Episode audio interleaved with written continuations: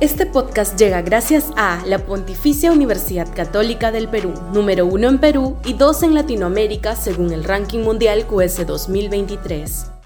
Este podcast llega gracias a Grupo Pragda. Desarrollamos negocios para crear flujo de efectivo y patrimonio para nuestros asociados.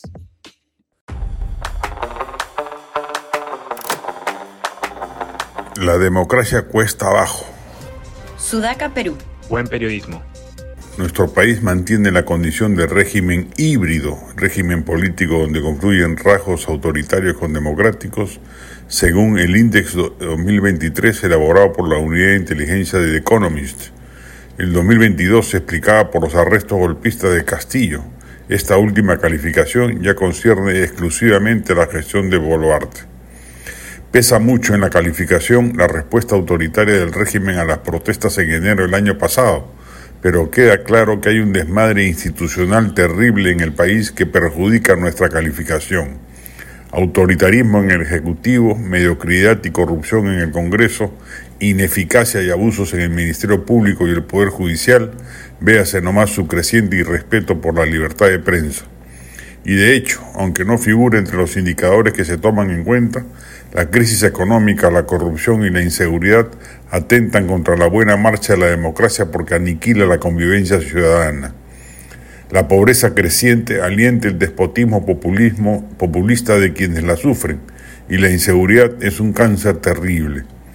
Vivir con miedo es tan dañino como pasar hambre, acaba de escribir Antonio Muñoz Molina en El País y cita a Simón Weil cuando señala que la seguridad es una de las necesidades esenciales del alma.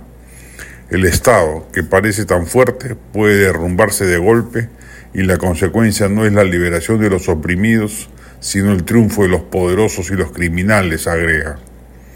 Si a ello le sumamos la metástasis corrupta que ha tomado el organismo nacional, se entenderá que en criterios como funcionamiento del gobierno, participación política y cultura política salgamos pésimamente ranqueados. Ya se ha perdido la esperanza de que el gobierno de Boluarte haga algo para revertir la pendiente declinante. Por más que haga dos buenos cambios ministeriales, el maquillaje no basta.